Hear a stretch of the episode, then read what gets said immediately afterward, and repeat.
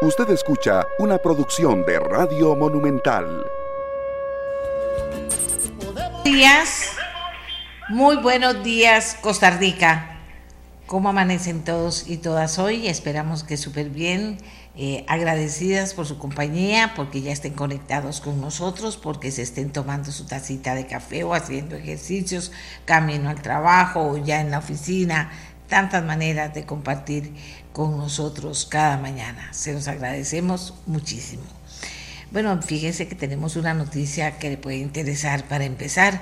Costa Rica contará en el año 2026 con un centro de operaciones de ciberseguridad donado por el gobierno de Estados Unidos, según anunciaron ayer autoridades locales y norteamericanas tras una reunión entre el presidente Rodrigo Chávez y la general estadounidense Laura Richardson en Casa Presidencial. El Centro de Operaciones de Ciberseguridad costará 9.8 millones afirmó Richardson. La donación forma parte de una transferencia de 25 millones de dólares que anunció el Ejecutivo de Biden a finales del marzo pasado en aras de reforzar la seguridad cibernética en Costa Rica.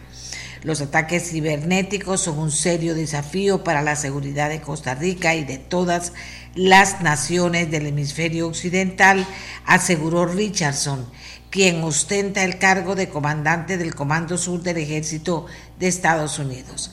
Esta donación vendrá a fortalecer aún más la capacidad de defensa cibernética de Costa Rica, dijo Richardson. Dice que, bueno, eh, anunció que más adelante el gobierno estadounidense designará y asignará un asesor estratégico a tiempo completo para cooperar con Costa Rica en la tarea de reforzar sus políticas y estrategias nacionales de seguridad cibernética.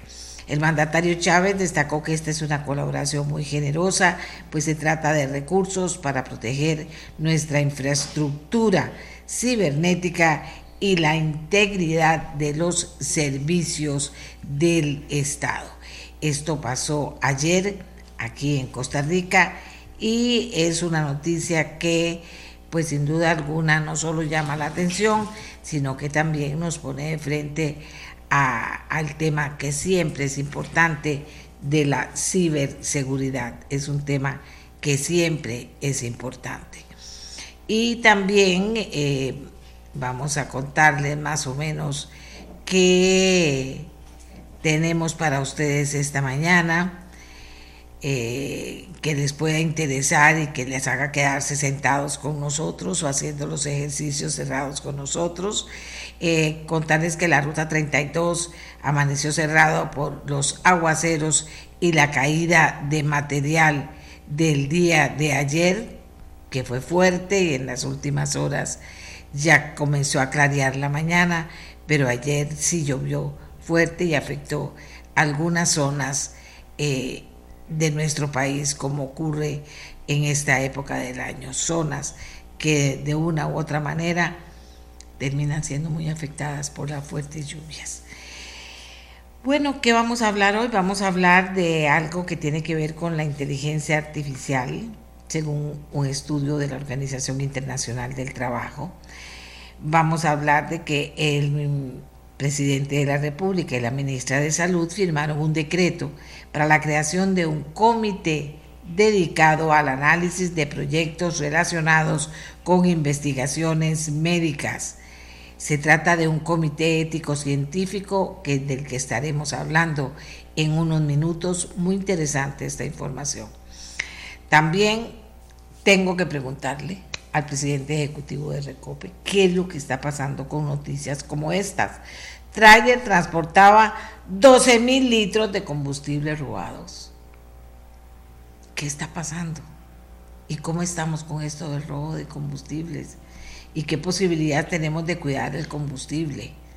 Que no se lo roben, pero 12 mil litros. Y en, en un tráiler que viajaba feliz con los 12 mil litros. Caramba.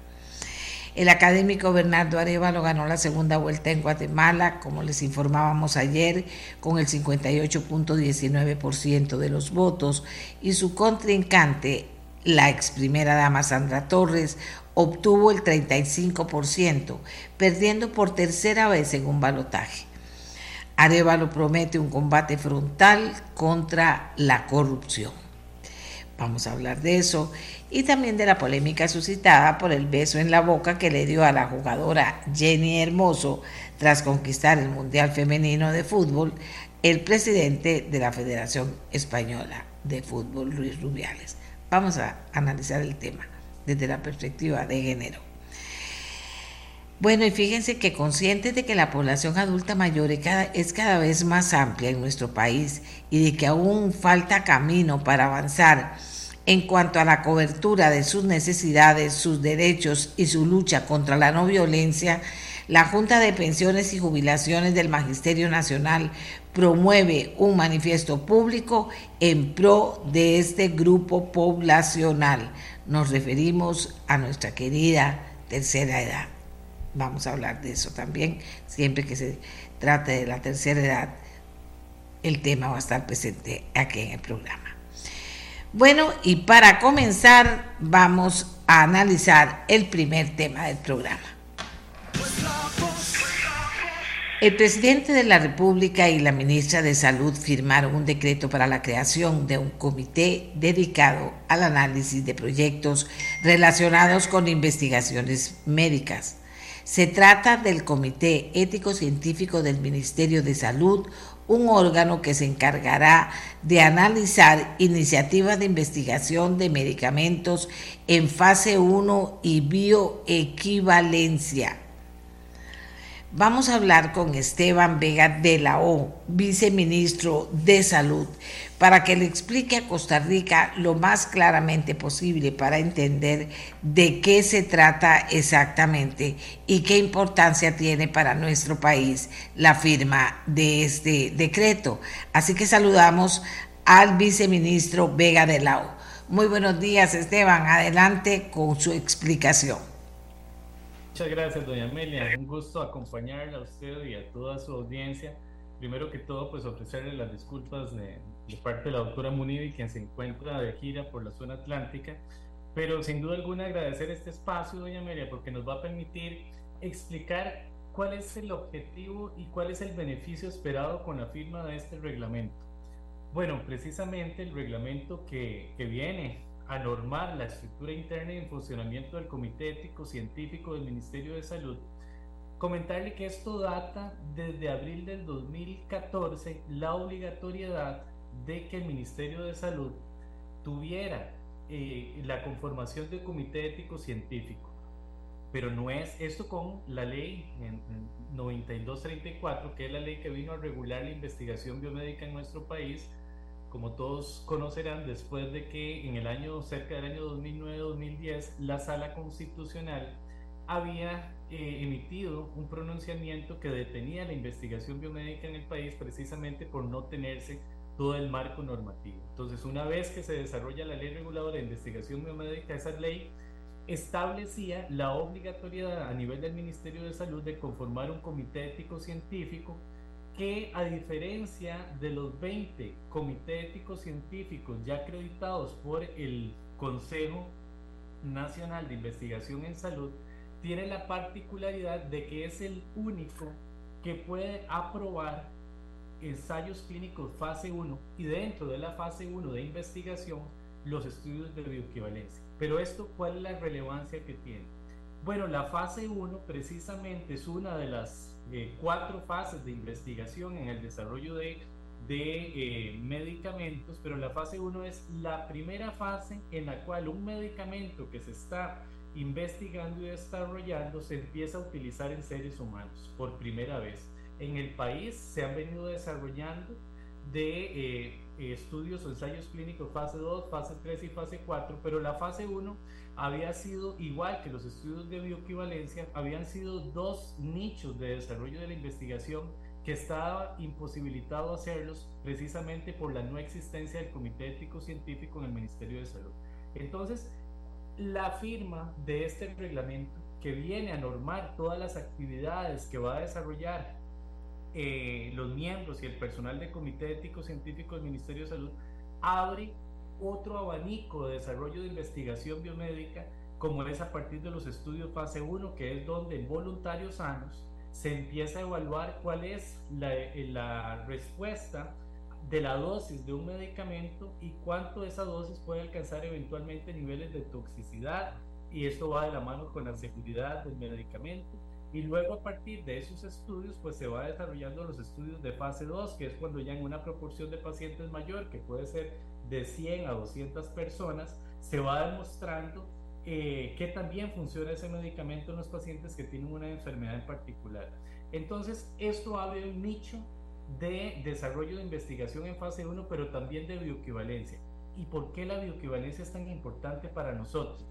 Ustedes han escuchado que a nivel del país se han venido desarrollando una serie de estrategias y nosotros desde el Ministerio de Salud en este momento hemos venido desarrollando una serie de estrategias orientadas a impactar en el acceso a medicamentos seguros y eficaces que generen competitividad en el mercado y que esto a su vez se pueda ir traduciendo de manera gradual y progresiva en el costo que estos tienen al usuario a nivel privado, pero por supuesto también a nivel público en la seguridad social.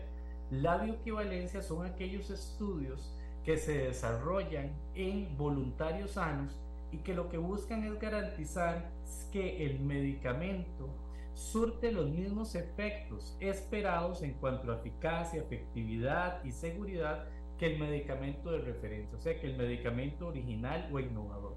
Entonces, en el país no se podían desarrollar ese tipo de estudios precisamente, primero porque no teníamos el comité ético científico que aprobara el desarrollo de esos tipos de estudios en el país, pero también esto viene a conjuntarse, a hacer esa sinergia con la institucionalidad del, país para poder tener el SEC, poder aprobar esos estudios, pero que se puedan desarrollar en el país. Hoy ya el país dispone a través del Instituto eh, Nacional de Investigaciones Farmacéuticas de la Facultad de Farmacia de la Universidad de Costa Rica el Programa Nacional de Bioequivalencia, que es el que permite desarrollar en Costa Rica estudios de bioequivalencia para aquellos medicamentos que de acuerdo a el riesgo, el riesgo sanitario eh, y otras características propias de ellos es necesario garantizar la bioequivalencia. Entonces, el poder desarrollar bioequivalencia en el país va a venir como decía anteriormente, abrir un nuevo nicho de desarrollo de ensayos clínicos, pero sobre todo va a venir que en el país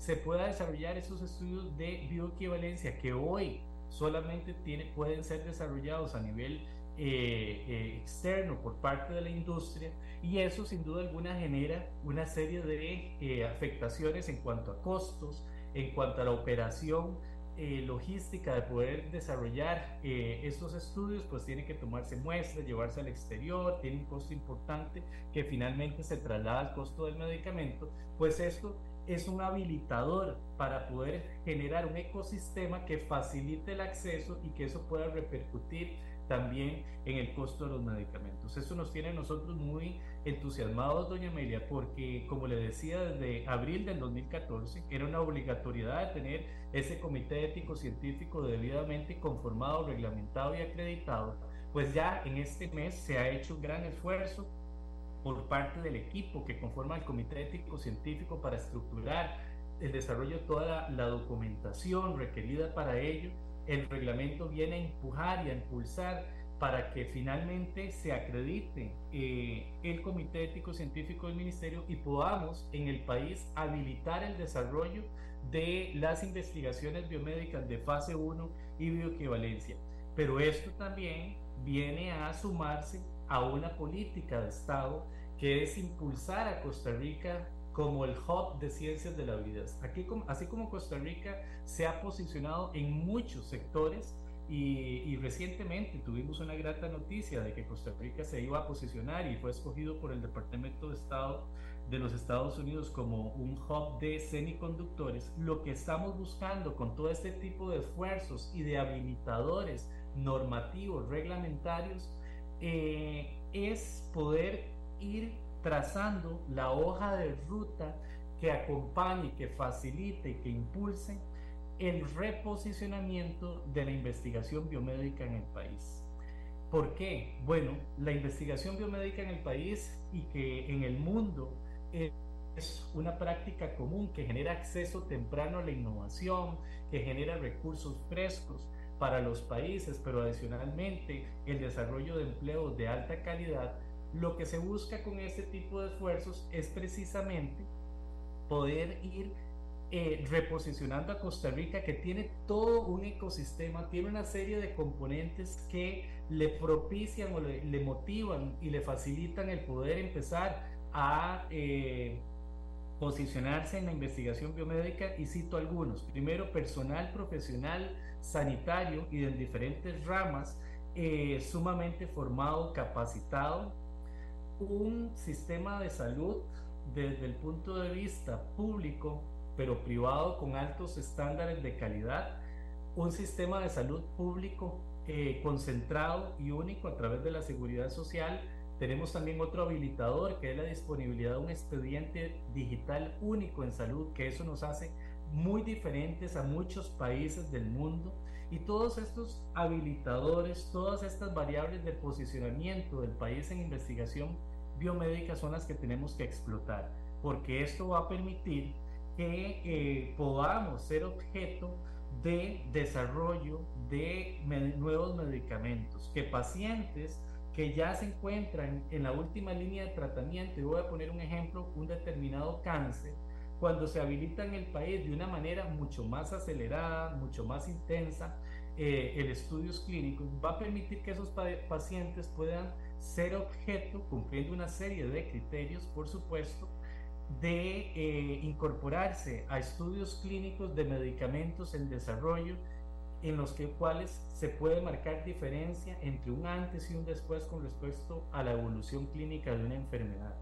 Pero también eso va a venir a impactar en el sistema de salud porque el enrolamiento de estos pacientes en esos estudios de investigación clínica va a permitir que el, el desarrollo, el patrocinador, etcétera, se haga cargo de toda la artillería de exámenes, de procedimientos que requiere ese paciente, desde un TAC, un ultrasonido, examen de, laboratorio, todas las pruebas complementarias y de soporte para garantizar la evolución clínica del paciente, los resultados que va obteniendo el paciente con el uso de este medicamento en comparación con el medicamento estándar y eso evidentemente va a desahogar también el proceso de atención ordinaria donde siempre sí o sí la prioridad son cierto grupo de pacientes eh, y eso va a, ser un elemento que va a descongestionar también las listas de espera que hoy aquejan a la seguridad social. Entonces,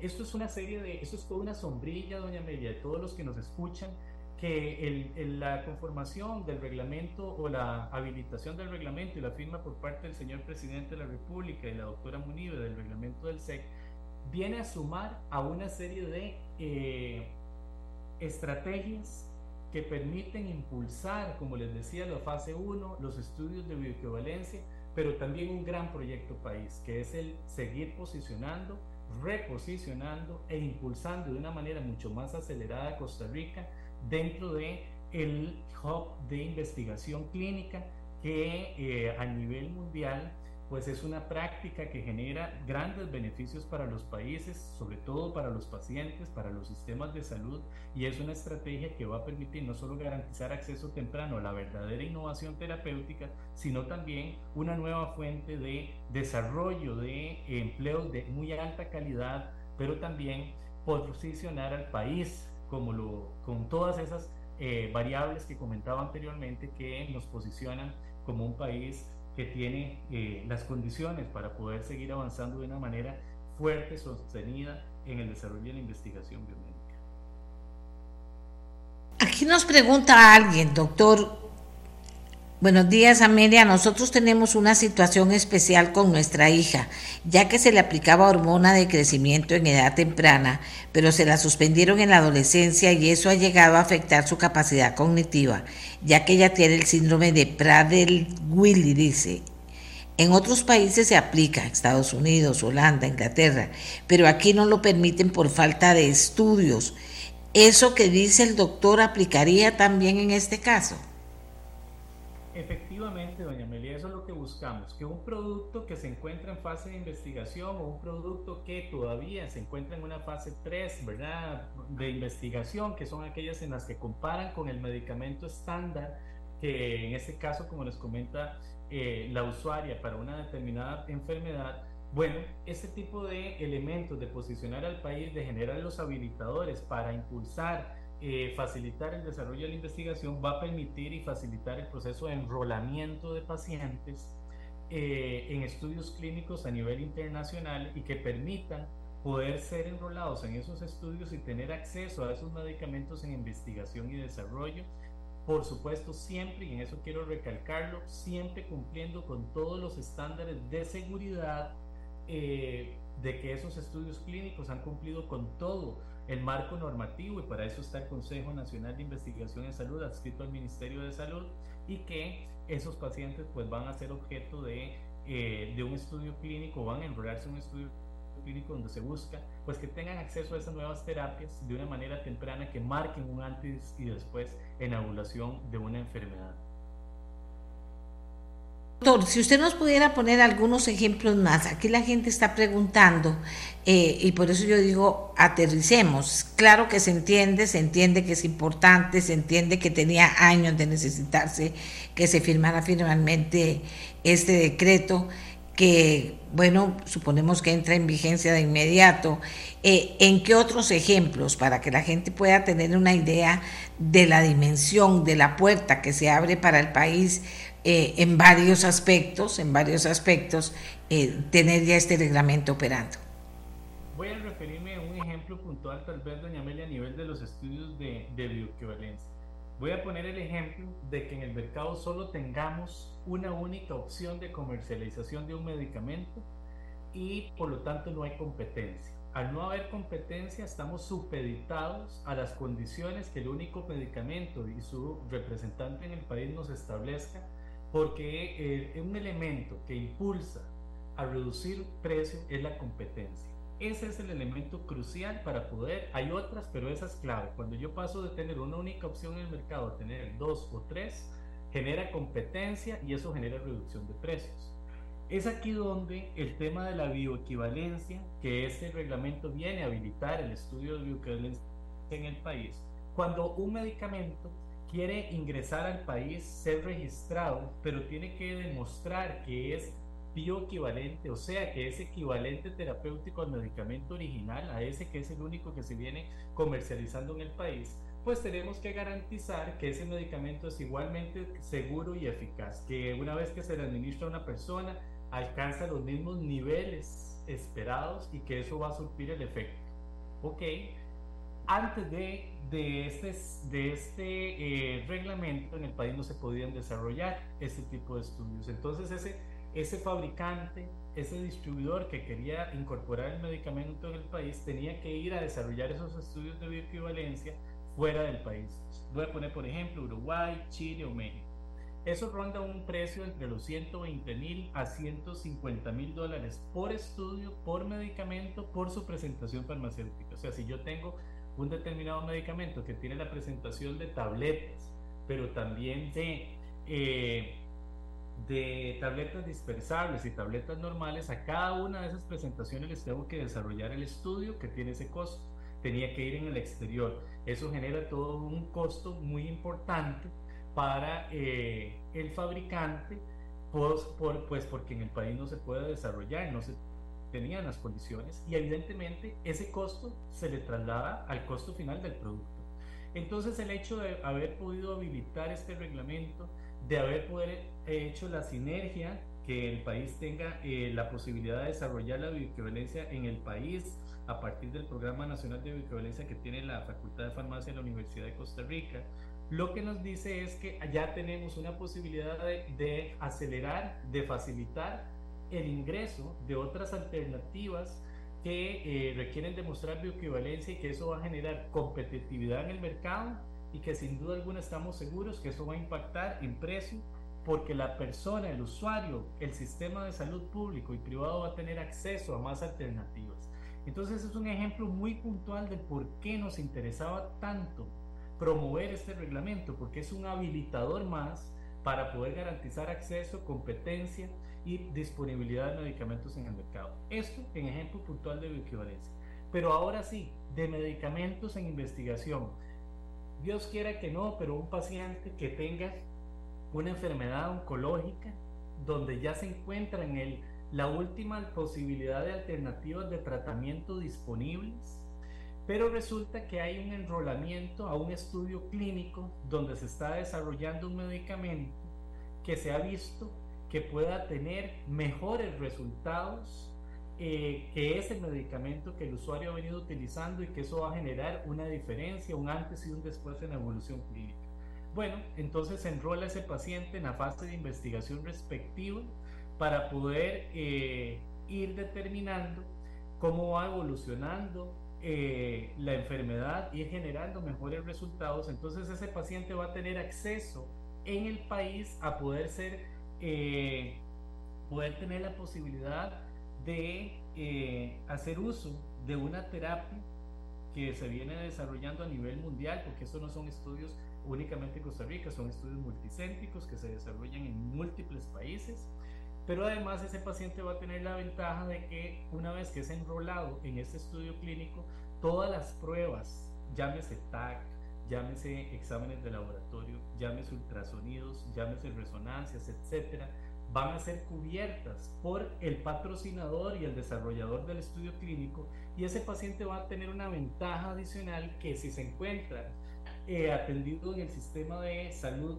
público, se encuentra en una lista de espera esperando por el TAC para ver cómo va evolucionando su enfermedad. Bueno, vamos a quitar presión a esa lista porque ese paciente va a ser eh, atendido con todo lo que eso representa dentro del estudio clínico y eso va a tener también un impacto indirecto, un impacto directo en el usuario que esté enrolado en el estudio clínico y un impacto indirecto en el resto de pacientes que se encontraban en la lista de espera porque vamos a ir sacando, se va a ir sacando pacientes de esa lista para el estudio clínico y va a ir desahogándose la lista. Entonces, eso es todo una serie de beneficios que tiene el desarrollo del estudio clínico en el país, donde el usuario sin duda alguna va a ser el principal beneficiario y, y recalco nuevamente, siempre cumpliendo todos los estrictos eh, parámetros y protocolos que tiene la investigación clínica estructurada no solo en la ley 9234, sino en todo el marco normativo del Consejo Nacional de Investigación en Salud de nuestro país y de los propios SEC.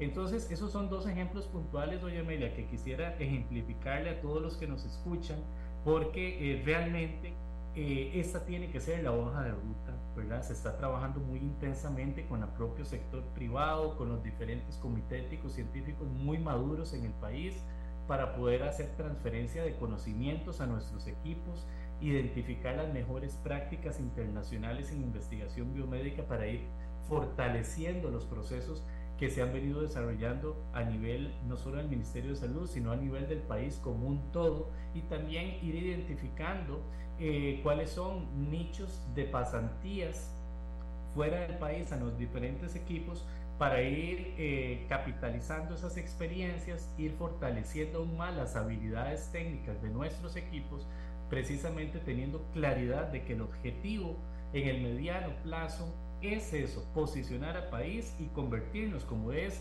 eh, el país en desarrollo de equipo biomédico, exportador de equipo biomédico de alta estándar, eh, ahora con semiconductores que Costa Rica se posicione en el tema de investigación biomédica tal cual lo mencionaba anteriormente. Eh, doctora, aquí hay varias inquietudes. Una de ellas es que cuál es el precio de esos estudios si se logran hacer aquí.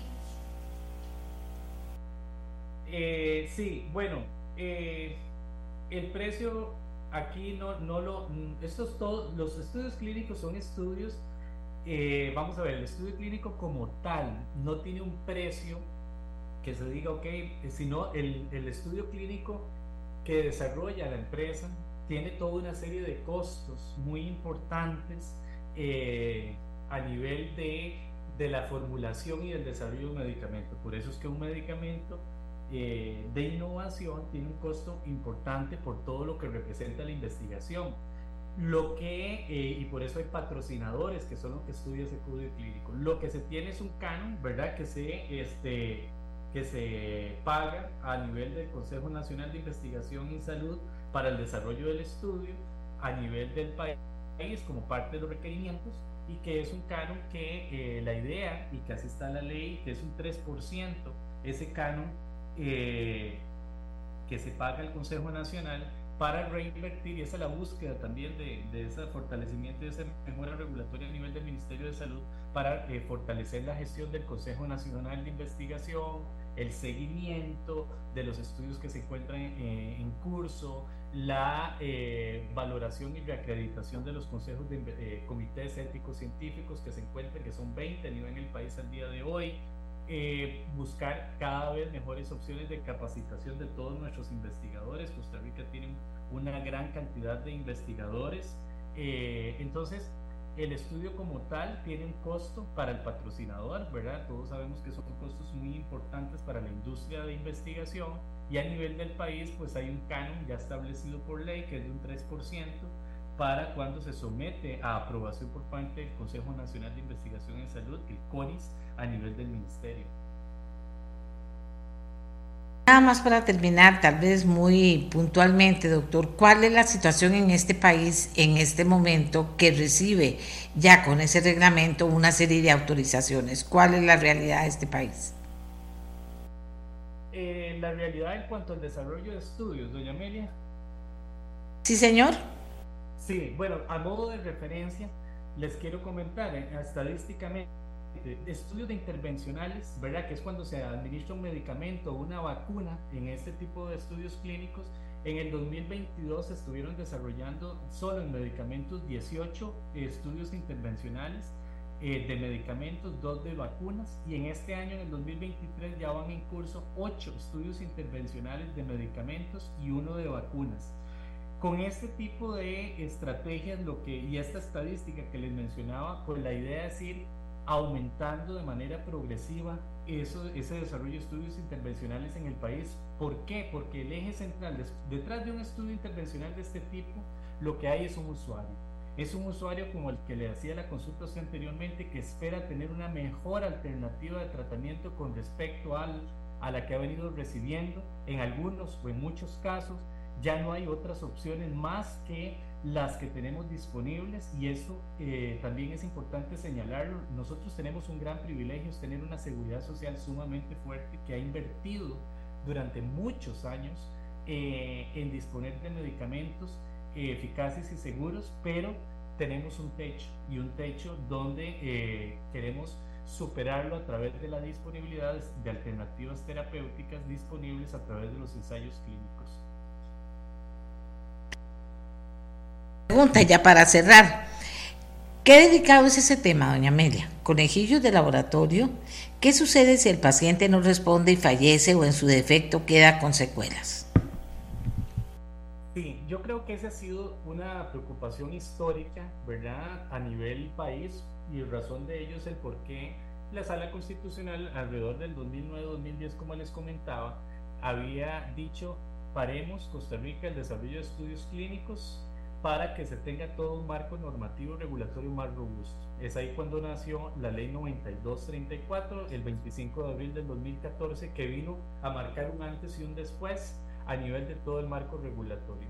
Entonces, eh, esto es un mito, el tema de que la investigación biomédica, en verdad, somos conejillos de indias. Hay todo un marco regulatorio científico internacional que garantiza la seguridad del desarrollo de estudio clínico antes de autorizar un estudio de investigación, un protocolo de investigación clínica, se debe cumplir una serie de requerimientos que son bastante estrictos. Y una vez que empieza a correr un estudio clínico que ya tiene la aprobación por parte de el Consejo Nacional de Investigación en Salud, bueno, es cuando nos hemos garantizado que existe todo ese cumplimiento protocolario de seguridad, pero también existen todos los seguros, pólizas para la protección de quienes son enrolados en el estudio clínico por una eventual reacción adversa, un eventual evento secundario. También existen los mecanismos de alerta cuando se empieza a documentar que empieza a haber algún tipo de reacción adversa eh, de cierto grado de riesgo o con una frecuencia que se sale del parámetro normal para detener esos estudios clínicos porque siempre lo más importante es la seguridad de quienes participan en esos estudios. Entonces, yo creo que es un, es un tema que ocupamos eh, romper mitos asociados a la investigación biomédica y más bien ver la investigación biomédica cumpliendo, vuelvo a ratificar, todo el estricto protocolo que existe para sus aprobaciones como una valiosa oportunidad para aquellos pacientes que se encuentran en ciertas eh, condiciones de salud que ameritan nuevas opciones terapéuticas, pero también viendo esto como un nicho para el reposicionamiento del país en el desarrollo de estudios clínicos, de empleo de alta calidad y sacar el máximo provecho a lo que ya hoy tenemos, una capacidad instalada en cuanto a profesionales de alto nivel, un sistema de salud robusto que es ejemplo a nivel mundial y que son condiciones que tenemos que aprovechar. Gracias al doctor Esteban Vega de la O, él es viceministro de Salud, quien nos habló ampliamente sobre eh, lo que ya deja abiertas las posibilidades el decreto que se firmó ayer para la creación de un comité dedicado al análisis de proyectos relacionados con investigaciones eh, médicas. Esto, doctor, entra en vigencia en este momento. Sí, ya fue firmado por el señor presidente y la señora ministra. Está en proceso de hacer la debida publicación para que empiece a regir. Así es, doña Mel. Gracias, doctor de la O. Que tenga muy buenos días. Amigos y amigas, y ahora nos vamos con otro tema. Una de las noticias del día de ayer fue de que el periodismo decimos un suceso una nota roja prácticamente, que un tráiler transportaba 12 mil litros de combustibles robados y me llamó muchísimo la atención. Sí, hemos estado escuchando el robo de combustibles, como hay bandas organizadas, hasta en las películas se ve que andan robando combustible que se pegan de los tubos que transportan el combustible. Bueno, pero tal vez tener enfrente esta información de 12 mil litros en un tráiler andando por las calles de este país nos pone de frente a preguntarle al presidente ejecutivo de Recopia, que lo llamé para pedirle que nos acompañara esta mañana, don Juan Manuel Quesada, cómo es posible que esas cosas pasen en Costa Rica, cómo miden el robo de combustibles y hasta dónde llega este robo. Eh, señor Quesada, muy buenos días. Muy buenos días, doña Amelia, y buenos días a todos los que nos escuchan. Eh, sí, el día de ayer eh, dimos un golpe contundente a la delincuencia como parte de esta lucha frontal que tiene el país en contra del robo de combustibles.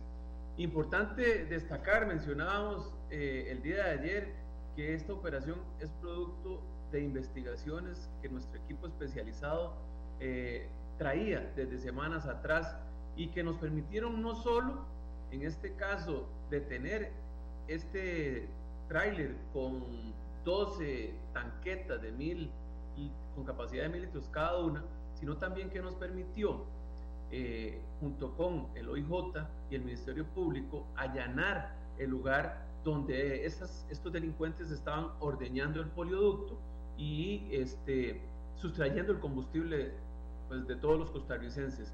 Eh, esto, sin lugar a dudas, es un tema que nos afecta a todos y por eso es que nosotros venimos redoblando esfuerzos con el fin de eh, poner detrás de las rejas a estos, a estos irresponsables. Porque como usted bien lo indica, doña Amelia, eh, no solo son, eh, estas situaciones no solo tienen implicaciones económicas, ¿verdad? También tienen implicaciones en el medio ambiente, porque contaminan el medio ambiente, pero también de eso tienen afectaciones eh, importantes porque están poniendo en riesgo la vida de muchísimas personas, doña Amelia. Las personas que ordeñan el polioducto lo hacen de una forma irresponsable, eh, digamos, sin capacidad de hacerlo, y por eso es que se dan los derrames. Y cuando hay derrames, eh, nos puede ocurrir lo que sucedió en México hace tres años, donde alguien perforó el polioducto, las personas más bien como gran gracia iban con sus, con sus tarritos y sus pichingas a recoger el combustible, y no se estaban dando cuenta que estaban parados en una bomba de tiempo. Y lamentablemente sucedió lo que no uno no quisiera que suceda en este país, que el, el combustible se fue impregnando sobre la tierra, eh, prendió una llama y se murieron más de 100 personas inocentes el pueblo cercano. Eso es una de las situaciones en las que se está poniendo el peligro a, a personas inocentes. La otra es, como usted también lo indica, doña Amelia, estas personas que están transportando ese combustible. ¿Qué pasa si un camión de estos eh, tiene un accidente en la autopista? Muy probablemente las posibilidades que tengan las personas de salir ilesas de una situación de esas tan complejas son mínimas. Eh, entonces también estas personas están poniendo en peligro la vida de personas inocentes y sin lugar a dudas donde se está almacenando. Estas personas estaban sustrayendo el combustible en un área donde, eh, en un área industrial, donde hay muchísimos eh, locales de comercio, de industria, eh, que si se diera una situación lamentable también de una llama, una chispa, pues podría traer muertes a toda esa comunidad. Así que eh, por eso precisamente es que nosotros hemos venido enfocando esfuerzos para contrarrestar esta situación de una forma incluso articulada con el Ministerio de Seguridad Pública, con el Ministerio Público, con la OIJ, porque tenemos claro de que esto es un problema país, no es un problema de empresa y tenemos que abordarlo de una forma integral desde la institucionalidad de este país. ¿Por qué? Porque Repope, sin lugar a dudas, viene haciendo su trabajo. Nosotros tenemos eh, tecnología, nosotros tenemos un equipo técnico sofisticado que nos permite no solo dar respuesta a estas situaciones, sino también ver la cosa desde un punto de vista criminalístico. Toda esa información nosotros la ponemos a disposición del, Ministerio Público y la ponemos eh, a las órdenes del OIJ para que ellos puedan llevar a cabo sus labores de policía y sus labores judiciales, porque eso Recope no lo puede hacer. Pero bueno, venimos haciendo esfuerzos para precisamente paliar esta situación. ¿Dónde estaba esta cantidad de combustible? Ah, ¿Dónde estaba el lugar del que se sacaba esta cantidad de combustible? Doña Amelia, eso es un área eh, de bodegas, de comercio, una zona eh, muy poblada eh, por el área industrial de Heredia, que es como por la, la cervecería y el Real Cariari. Ahí es donde tenían estas personas esa bodega que la alquilaron y ahí digamos, metían en el tráiler y en las noches y en las madrugadas ordeñaban el polioducto y después lo, lo transportaban en este, en este tráiler.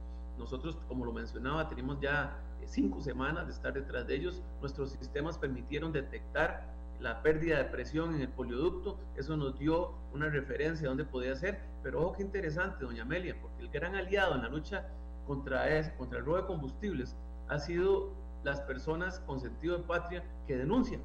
Nosotros, además de que nuestro sistema lo detectó, recibimos una denuncia de, eh, de un vecino de, este lugar, donde dijo, mire, aquí hay algo sospechoso. Y nuestro equipo, la verdad que, bueno, con toda la paciencia del mundo, pasaron horas, pasaron días, noches, eh, monitoreando el lugar con drones especializados que nosotros tenemos para ver cuáles eran los movimientos que tenían estos delincuentes y poder eh, precisamente en la madrugada de ayer darles, digamos en este caso, eh, intervenirlos ¿verdad? y eh, coordinar con el organismo de investigación judicial, el Ministerio Público, el allanamiento del lugar. Don Juan Manuel, ¿tenemos números de, de, de cuánto combustible se logran robar finalmente eh, estas organizaciones criminales? Así es, doña Amelia. Permítame recordar, esto es un problema país y eh, lo que más nos preocupa es que es un delito que se ha venido desarrollando como crimen organizado. Es decir, aquí ya hay estructuras fuertes que están trabajando en el robo de combustibles. Desde que hay, el que hace el túnel, el que, hay, el que perfora el polioducto, el que lo ordeña en las noches y en las madrugadas, el que lo transporta, el que lo almacena, el que lo vende y el que lo consume, doña Amelia. Son todas estas personas que ya están dentro de esta organización criminal eh, afectando a todos los costarricenses. Nos están robando muchísimo, digamos, en términos económicos es mucha plata, es entre 1.500 y 2.000 millones de colones al año. Gracias a Dios, eso representa sobre el 0,1% del combustible que se vende en Costa Rica, porque países como México y Colombia, el robo de combustibles ha llegado a representar el 30%, doña Amelia. Nosotros por el momento estamos en el 0,1%, es decir, ni siquiera llegamos al 1%, pero sin embargo, nosotros venimos eh, sensibilizando a toda la institucionalidad pública de la importancia que es que en este momento intervengamos eh, esta situación y no la dejemos crecer, porque si no va a ser algo inmanejable. Pero no es un tema, repito, económico, es un tema que están poniendo en riesgo la vida de muchísimas personas inocentes con esta actividad ilícita e irresponsable. Entonces, eso es básicamente eh, un poco de los números, doña Amelia. Las zonas más calientes donde tenemos más incidencia de tomas ilegales es en el Caribe, en, los tramos que son de Limón a Siquirres, de Siquirres a Turrialba y de Turrialba a Cartago. Sin embargo, en los, últimos, en el último año hemos visto cómo ha venido creciendo la, cantidad de tomas ilegales en el Valle Central y, en el Pacífico.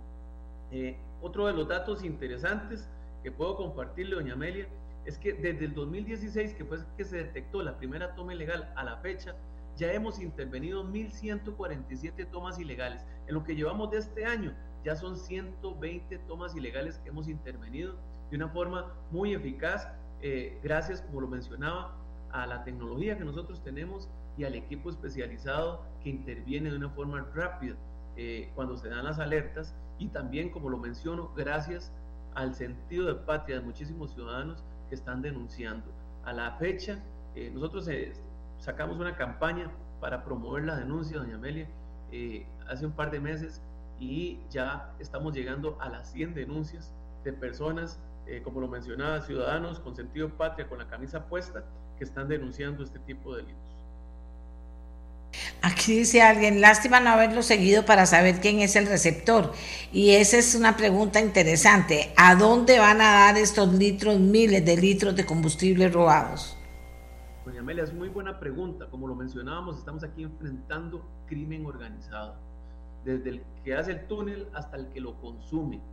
Y ahí hemos identificado que las personas que se están prestando para esto son industrias, eh, son eh, empresas de transporte, de transporte por autobús y de transporte eh, por tráiler, por así decirlo.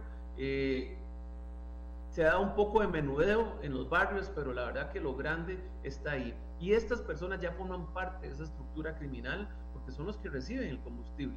Eh, por supuesto, estos son temas y detalles que, que en mayor medida lo conoce el OIJ, que lo conoce el Ministerio Público, que son los que finalmente llevan los casos hasta el final. ¿verdad? Como lo mencionaba, nosotros estamos haciendo una tarea titánica, estamos haciendo conciencia en la gente, estamos tratando de sensibilizar no solo a la gente, sino a la institucionalidad pública de que esto es un problema que tenemos que abordar todos desde la raíz. Eh, la buena noticia es que ahora sí nos hablamos, estamos coordinando eh, esas tareas y estamos trabajando fuertemente para darle un golpe a estos criminales. Aquí mucha gente está preguntando si tienen detectado que no hay complicidad o que hay complicidad por parte de alguna gente en Recope. Doña Amelia, el tema de la corrupción es un tema que nosotros estamos abordando en esta administración de una forma muy valiente y de una forma muy fuerte. Eh, también son investigaciones que estamos llevando a cabo. Por el momento no puedo adelantar nada, pero eh, tenga, tengan todos la plena confianza en que es un tema que nosotros eh, que nos tiene ocupados. Eh, no es un tema que nosotros lo tenemos en agenda para eh, en las próximas semanas, no es un tema que venimos trabajando y esperamos, pues como lo mencionaba, en una coordinación debida con el Ministerio Público y la IOJ, tener muy buenos resultados próximamente. Usted habla, bueno, del tema de dinero que no es palabra pequeña, es muchísimo, pero también del peligro. ¿Qué pasa una vez que se detectan estos lugares? ¿Cómo se logra eh, eh, de no, no, dejar la posibilidad ahí de alguna manera semiabierta? ¿Cómo se trabaja ese tema? Vamos a ver, doña Amelia, cuando nosotros identificamos una toma ilegal, eh, tenemos prácticamente, podemos catalogarlas como dos tipos, cuando hay derrame y cuando no hay derrame. cuando hay derrame es como las personas que son más artesanales, que hacen una toma mucho más artesanal y no tienen los cuidados y, se dan esas situaciones. Eh, vamos a ver qué es lo que sucede. Nosotros mandamos un equipo de seguridad primero para eh, cuidar el área. Nosotros enviamos otro equipo que es el que se encarga de corregir o de quitar la toma ilegal, la fuga o la toma ilegal. Tenemos otro equipo que ve el tema ambiental para poder hacer todo, todo el saneamiento que se necesita en ese momento. Y este, ese equipo se encarga todos de eliminar esa toma ilegal. Si hay que excavar a veces kilómetros para poder llegar al punto, eh, lo hacemos. Sin embargo, el problema que tenemos es que esto, como lo mencionaba, es una situación de preocupación porque estamos viendo que al menos cada dos días estamos interviniendo una toma ilegal. Nosotros estamos tapando o quitando una toma ilegal y por otro lado están haciendo otra. Entonces, eh, bueno, es parte de, de esta lamentable situación y que también nosotros hemos venido identificando que se dan estructuras criminales detrás de esto, que ya tienen sus personas que lo hacen, que si logramos atacarlos, si logramos golpearlos, si logramos eh, encarcelarlos, eh, podríamos traer abajo la incidencia que se está dando. Eso, como lo menciono, está ahora en manos del Poder Judicial, está en manos del OIJ, está en manos del Ministerio Público y esperamos tener resultados muy pronto, eh, en este caso reduciendo la cantidad de tomas ilegales que tenemos eh, día a día. Y preguntan, si una gasolinera se presta para receptar este combustible robado y lo vende, ¿cuáles son las sanciones a nivel de patente comercial y cuáles las penales? Doña Amelia, desde un punto de vista eh, administrativo, debería quitársele la concesión a un gasolinero, a una estación de servicio que se preste para esto. Eh, el encargado de hacer eso sería, por supuesto, la autoridad reguladora, el MINAE. Eh, pero bueno, eh, no hay que dejar de lado las implicaciones penales. Las personas involucradas en esto se someten a sanciones, a penas de prisión de hasta 15 años. En el 2020, en Amelia, hubo una reforma en el Código Penal para sancionar el robo de combustible de una forma fuerte y este, se dan situaciones cuya pena repito, pueden llegar a representar los 15 años de cárcel. Eh, ahí es donde precisamente creemos que hay que atacar el problema también, eh, y en este caso pues, será el organismo de investigación judicial y el Ministerio Público que los lleven adelante. Hay gente que va más allá todavía, dice el MOP debería involucrarse cancelar concesiones a las empresas receptoras del combustible robado. ¿Qué piensa usted? Sí, doña Amelia, mire, eh, toda esta gente debería estar fuera del sistema, ¿verdad? Y cuando digo fuera es eh, en la cárcel, eh, precisamente por lo que hemos venido indicando. Eh, a la par del, daño económico, que es importante, gracias a Dios no es tan grande todavía en este momento, pero el riesgo que está poniendo muchísimas personas es algo que es inaceptable en cualquier sociedad. Y en este caso nosotros no debiéramos dejarlo pasar tampoco como costarricenses. Antes de despedirnos, ¿qué le está preocupando a usted en este momento y a Recope? Doña Amelia, nosotros estamos y seguimos enfocados en la empresa, en esta lucha eh, contra el robo de combustibles. Eh, estamos preocupados porque a veces las cosas no suceden como uno quisiera ¿verdad? en esta materia. Eh, son cosas que llevan tiempo, las investigaciones judiciales llevan su tiempo, requieren sus recursos. estamos preocupados, repito, porque no se avanzan a la velocidad que quisiéramos. Eh, bueno, no obstante eso, eso no nos ha desinflado, seguimos eh, fuerte eh, posicionando el tema y sensibilizando a las personas responsables de esta materia. en la empresa también nos tiene ocupadísimos el tema de seguir buscando las eficiencias. Hoy estamos en un proceso de reestructuración, que fue el proceso de reestructuración que me instruyó el señor presidente al inicio de mi gestión, cuando me presentó como como presidente de Recope. Eh, vamos adelante con eso. Eh, estamos apostando a una empresa eh, de primer mundo, una empresa eficiente que realmente se ponga al lado del costarricense y empiece a hacer su dieta y además de eso empiece a comer bien para quitar toda esa grasa, digamos que de una u otra forma han venido trasladándose a las tarifas y que pagan todos los costarricenses. Y eso es una tarea que nos está ocupando hoy y que nos ha estado ocupando desde el día uno y ejemplo de eso es, es que eh, semanas atrás habíamos anunciado que el costo de la convención colectiva este año va a ser 65, no va a ser un 5, ni un 10, ni un 20, un 65% menos de lo que costaba en años anteriores. Y eso eh, es una muestra de que queremos hacer aquí las cosas bien y que tenemos hoy muy claro que la razón de ser de esta empresa son los costarricenses y tenemos que generar beneficios para todos. Y la forma de hacerlo es haciendo bien el trabajo, es haciéndolo lo más eficiente y es eh, precisamente quitándonos ese montón de cargas que, que, muchos costarricenses realmente este, no nos parecían. ¿verdad? Como el tema de las convenciones colectivas, como malas inversiones, como proyectos de, oro eh, que finalmente le salían carísimos y que todos los pagamos. Estamos ocupados en eso y avanzamos digamos, de una forma muy importante este último año y queremos seguir haciéndolo en los meses que siguen. Bueno, muchísimas gracias a Juan Manuel Quesada. Él es el presidente ejecutivo de Recope y nos ha explicado ampliamente sobre este tema del combustible robado y la preocupación que significa para la empresa, lo que le cuesta a la empresa y los peligros que conlleva. Muchísimas gracias, don Juan Manuel. Que tenga buenos días. Buenos días, doña. Amigas y amigos, ahora vamos a hacer nuestra primera pausa para escuchar a nuestros patrocinadores. Enseguida volvemos para hablar de el triunfador de las elecciones en Guatemala, qué importancia tiene, quién es, por qué es importante que ganara él, cómo está la situación en Guatemala. Ya regresamos.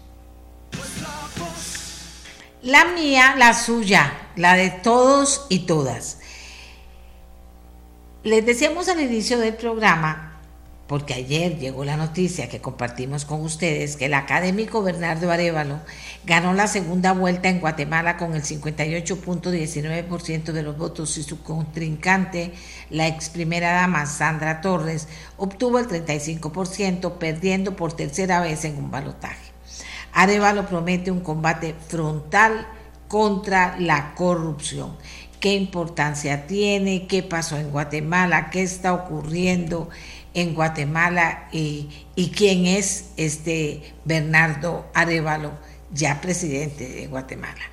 Eh, la doctora Monserrat Sabot es socióloga y nos va a hablar del tema y a ponerlo en perspectiva. Guatemala está cerca de nosotros y ha vivido una situación eh, y continúa viviendo una situación difícil.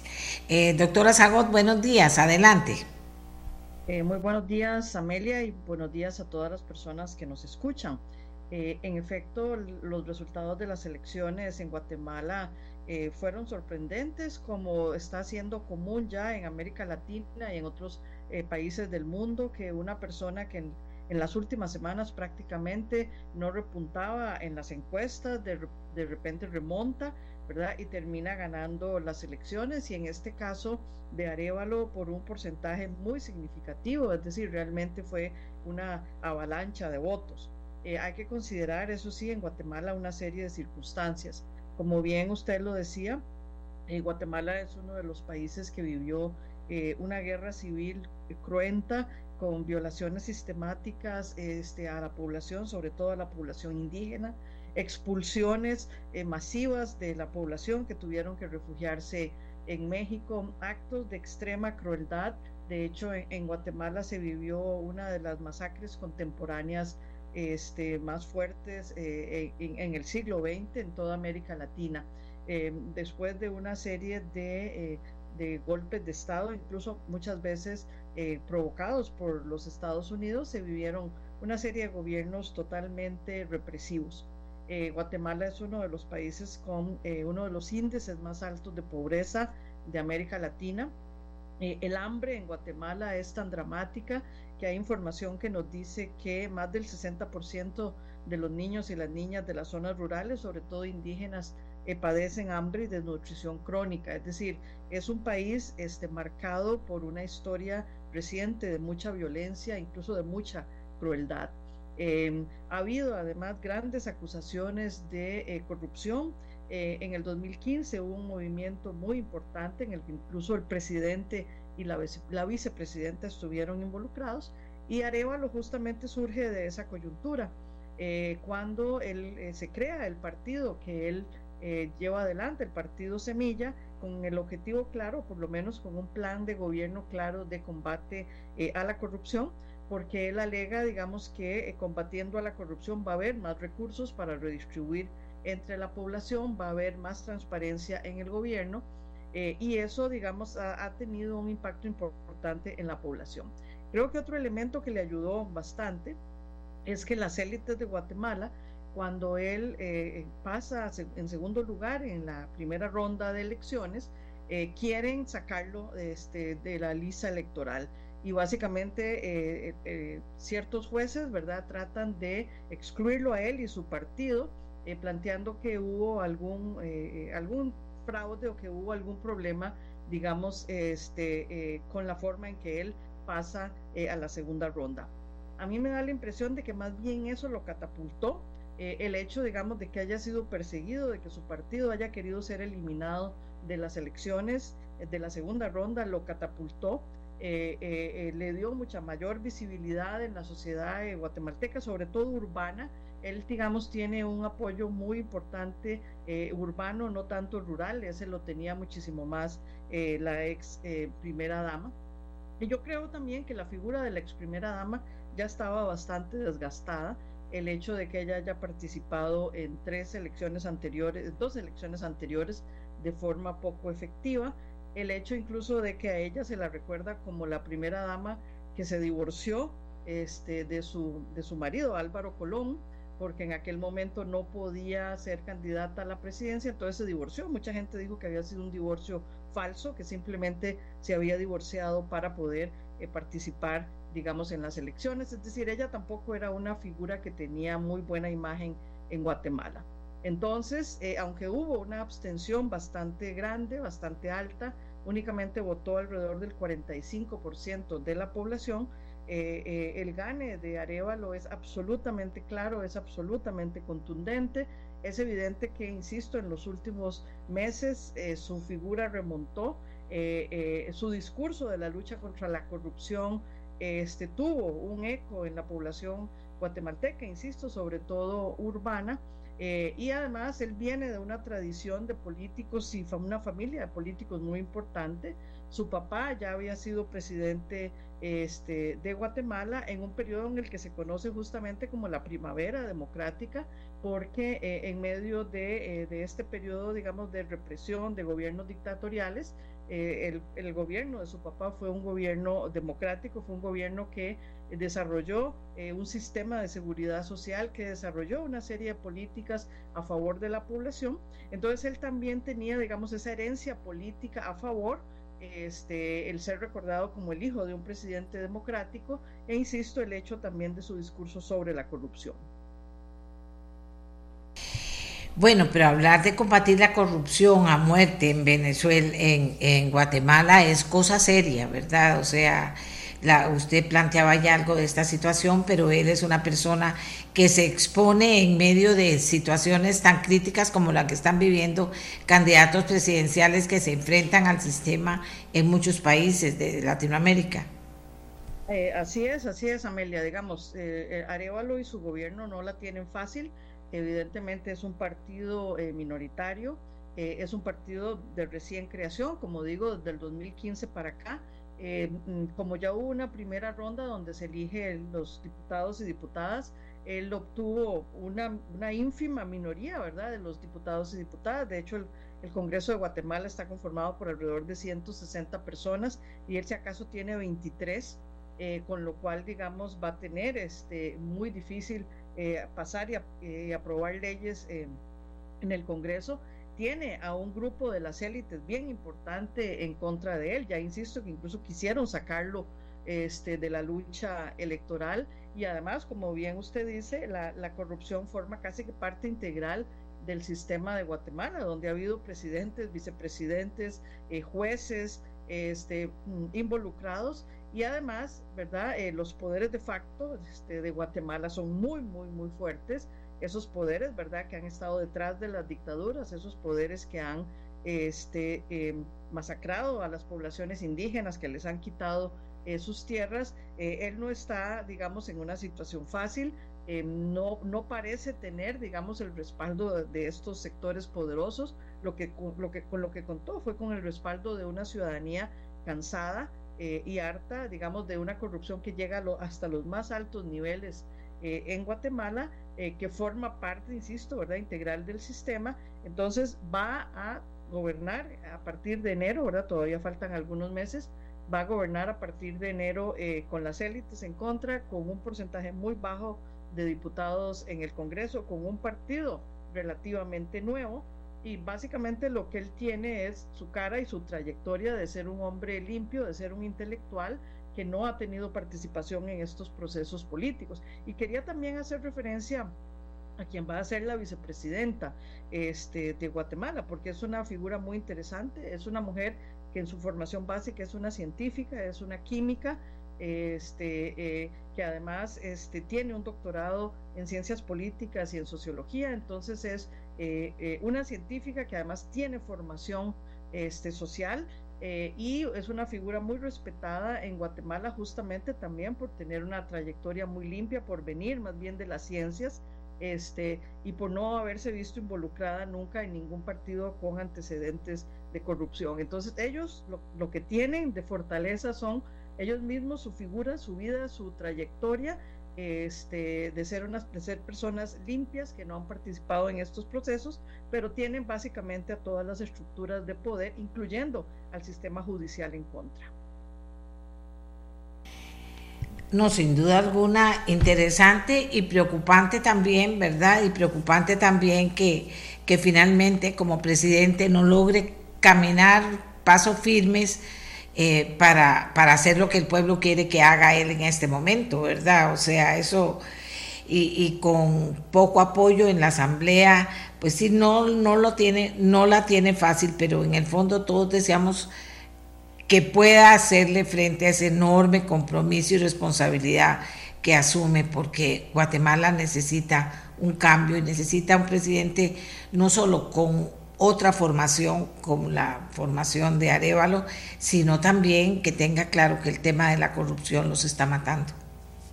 Así es, como democracia. pero, eh, importante, algunas, algunos analistas y analistas dicen que eh, a lo mejor el gobierno de Arevalo es simplemente un gobierno de transición, ¿verdad? Es decir, un gobierno que podría sentar eh, las bases para que en una siguiente elección a lo mejor haya ya una candidatura más fuerte, más asentada, digamos, con más este, eh, eh, arraigo, digamos, institucional, que podría más bien conducir a, Guatemala hacia esa, ese destino, digamos, democrático que todos y todas deseamos por ser, digamos, vecinos tan cercanos en la región y por tener una historia tan dolorosa.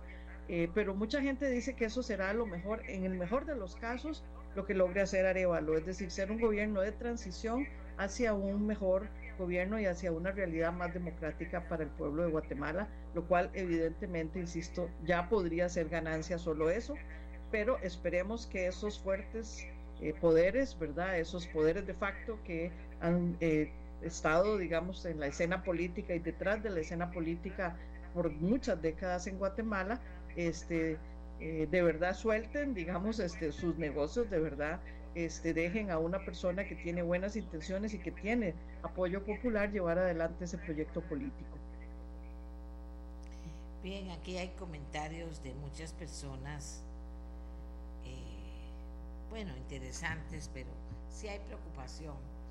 Y, eh, como dice, bueno, yo no estaba, no, no, sabía tan claramente lo que había pasado en Guatemala, dice, dice un señor, qué tirada que este señor que parece tan bueno no tenga bastante soporte en el Congreso guatemalteco. Bien, esto es uno de los comentarios que recibimos en este momento. Pero le voy a pedir a la doctora Zagot que permanezca con nosotros porque ella eh, en temas de género pues ha sido vanguardista, ha estado involucrada desde la academia y desde su propia acción de vida ha estado involucrada con el tema con este tema de la de cosas que pasan que tienen que ver con género. Y la polémica suscitada por el beso en la boca que le dio a la jugadora Jenny Hermosa tras conquistar el Mundial Femenino de Fútbol, el presidente de la Federación Española de Fútbol, Luis Rubiales, lo llevó a admitir que se equivocó. Al felicitar a la flamante campeona del mundo, tras recoger la medalla, Rubiales le dio un beso en la boca, como ya todo el mundo en todas partes ha comentado a través de los programas de deportes. Para sorpresa de todos, le dio a, a Jenny Hermoso un beso en la boca. Y eh, incluida la propia jugadora, tuvo una reacción que lo dice todo. Ni yo me lo esperaba, dice ella. Por su parte, Rubiales expresó que en un momento de máxima efusividad, sin ninguna mala intención, sin ninguna mala fe, ocurrió lo que ocurrió y él cree que de manera muy espontánea. Si hay gente que se ha sentido por esto dañada, tengo que disculparme, dijo. La declaración de Rubiales llegó apenas unas horas después de que el ministro de Cultura y Deporte tildara de inaceptable el beso e instara a Rubiales a dar explicaciones. Por otra parte, se recoge la opinión de la madre de la jugadora Marisol Fuentes, quien dijo que en lo que deberían centrarse es que son campeonas, que es lo único importante y que hay que disfrutarla. Para mí, dijo, lo más importante es, que hayan ganado el Mundial. Y le dejo a Monserrat todas estas diferentes reacciones así muy breves que he podido recopilar sobre lo que pasó. ¿Cómo lo ve usted, Monserrat? Usted es una experta en estos temas. ¿Cómo lo ve usted? ¿Qué pasó ahí? Pasó lo que pasó y no hay que darle importancia. Hay que darle importancia. ¿Qué significa? ¿Qué representa? Eh, sí, Amelia, muchas gracias. Bueno, yo creo que es indudable, bajo todas las definiciones que tenemos de lo que es un acto de hostigamiento sexual, que lo que hizo este, el señor eh, con la jugadora calificaría de hostigamiento sexual, porque hostigamiento sexual es un acto de naturaleza sexual no deseado este, por la persona que lo recibe. Eh, la jugadora es que mostró sorpresa, por supuesto, porque es una cosa que no se esperaba, y a la vez ella también reacciona lamentablemente como reaccionan muchas de las víctimas de hostigamiento sexual que dicen no le voy a dar importancia a esto, lo que quiero es seguir adelante con mi carrera, incluso la misma madre de la jugadora reacciona de la misma manera, este, eh, quiero seguir adelante con mi carrera, no quiero que se afecte mi futuro, en este caso deportivo, así reaccionan muchísimas mujeres que son víctimas de hostigamientos sexuales, de no darle importancia, de seguir adelante con su carrera, de tratar de disfrutar, digamos, de sus éxitos eh, momentáneos eh, y volver la mirada para el otro lado justamente para este, concentrarse en otras cosas. Uno diría que eso puede ser una actitud positiva, digamos, de que no, no le deja a la gente enfocarse en, un hecho específico que le aconteció, pero yo creo que no puede dejar de, eh, eh, de, llamarnos la atención que es un hombre, digamos que además la, la, forma en la que se ven los videos y en la foto donde la toma casi que forzada porque la agarra de los hombros y de la cabeza, ¿verdad? Y le pega el, el beso, ¿verdad? Evidentemente sin ningún consentimiento de ella. Y además el argumento del señor es el mismo argumento que utilizan muchos hombres que cometen actos de agresión sexual, es que no me pude controlar, es que fue una cosa del momento, es que fue por la emoción eh, y la forma incluso que él pide disculpas en realidad no son, no son disculpas. Entonces es un panorama completamente típico de un acto de hostigamiento sexual, donde la víctima trata de enfocarse en otras cosas y no darle importancia, pero que evidentemente sí la tiene, y donde el que comete el acto de agresión, en este caso el señor, este, trata de disculparse, pero no lo hace, este, y quiere que todo siga eh, adelante, pero es típico, digamos, de las relaciones entre hombres y mujeres en este tipo de, escenarios, Donde hay eh, un hombre que por su propia fuerza, por su propia posición, por el hecho de que él pudo acercársele justamente a la jugadora, porque era una alta figura este, deportiva eh, española, entonces todas las circunstancias nos configuran un acto de hostigamiento sexual y lamentablemente tanto ella como su familia y él se, eh, se comportan conforme a un guion que dice que las mujeres no deberíamos darle importancia a esto, que en realidad no tiene importancia, y los hombres, en este caso él, se comportan como diciendo, ay no, si no fue nada, fue un acto totalmente espontáneo. No, no es espontáneo el hecho de que ella fuera eh, una mujer la, que tenía al frente, que además le quedaba fácil, que la pudo agarrar, es entonces lo que marca, digamos, este, la pauta de esta relación este, no deseada que se dio entre ellos. Insisto, una eh, relación típica y un acto típico del hostigamiento sexual. Ahora, yo la impresión que tengo, tampoco es que he visto todas las informaciones ni oigo todos los programas deportivos, no sean, no es así, pero la impresión que tengo de lo que he podido ver y lo que me senté a ver ya ayer anoche cuando estaba haciendo el guion, que me senté a ver, siento que ha habido una reacción fuerte en contra. Digamos que por más que se haya querido bajar el tono, eh, sí hubo una reacción en, en, contra importante. Yo no sé cuál tiene, cuál es su impresión en ese sentido. sí, me parece que ha habido una reacción importante en contra. Se ha demandado que la renuncia de este señor, este, incluso me parece que el Ministerio eh, de Igualdad de Género de España también planteó la necesidad de una disculpa y también de la renuncia. El ministro de Deportes español también planteó que el asunto era serio y que no era una, cosa pasajera. Entonces, a mí me parece que lo que refleja esto también es que ha habido una conciencia mayor, que existe una conciencia mayor en la sociedad sobre lo que constituye un acto de hostigamiento sexual, además abiertamente, ¿verdad?, para la prensa mundial que en movimientos como el Me Too, por ejemplo, el Ni Una Menos y otro tipo de movimientos de mujeres que se han manifestado en contra de las diferentes formas de hostigamiento sexual, ha tenido ya un impacto y ha calado este, un poco en la conciencia, digamos, pública y que eso marca una diferencia. En otra época, hace 10, 20 años, eh, eh, esto hubiera sido un hecho que hubiera pasado casi que inadvertido.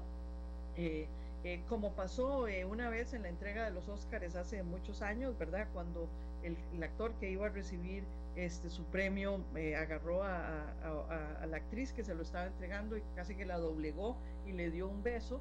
Eso en ese momento no causó mayor impresión, sin embargo, se ha revisado esa, esa, ese acto y conforme, digamos, más movimientos aparecen en contra de este tipo de violencia sexual, porque es un acto de hostigamiento sexual, eh, se ha vuelto a ver entonces lo inapropiado que es de esos actos. Entonces, a mí me parece que es positivo ver una reacción negativa porque nos habla entonces del impacto que ha tenido eh, el movimiento contra las diferentes formas de violencia contra las mujeres eh, en la sociedad, en las autoridades, incluso de los gobiernos, en las autoridades deportivas, que ya no lo toman como algo natural, espontáneo y como algo que pasó en el calor del momento. Es decir, en el calor del momento uno puede agarrar y darle un abrazo muy fuerte eh, a la persona, este, puede ponerse efusivo incluso, eh, con que el Señor le hubiera dado un abrazo a ella, pero es que ya el hecho de darle un beso, digamos, en la boca trasciende el elemento mismo de la efusividad y la emoción del momento y se convierte entonces en un acto abiertamente, insisto, este, de, de un acto sexual no deseado. ¿Está cambiando el mundo, diría usted, con esta reacción que se ha dado por este hecho?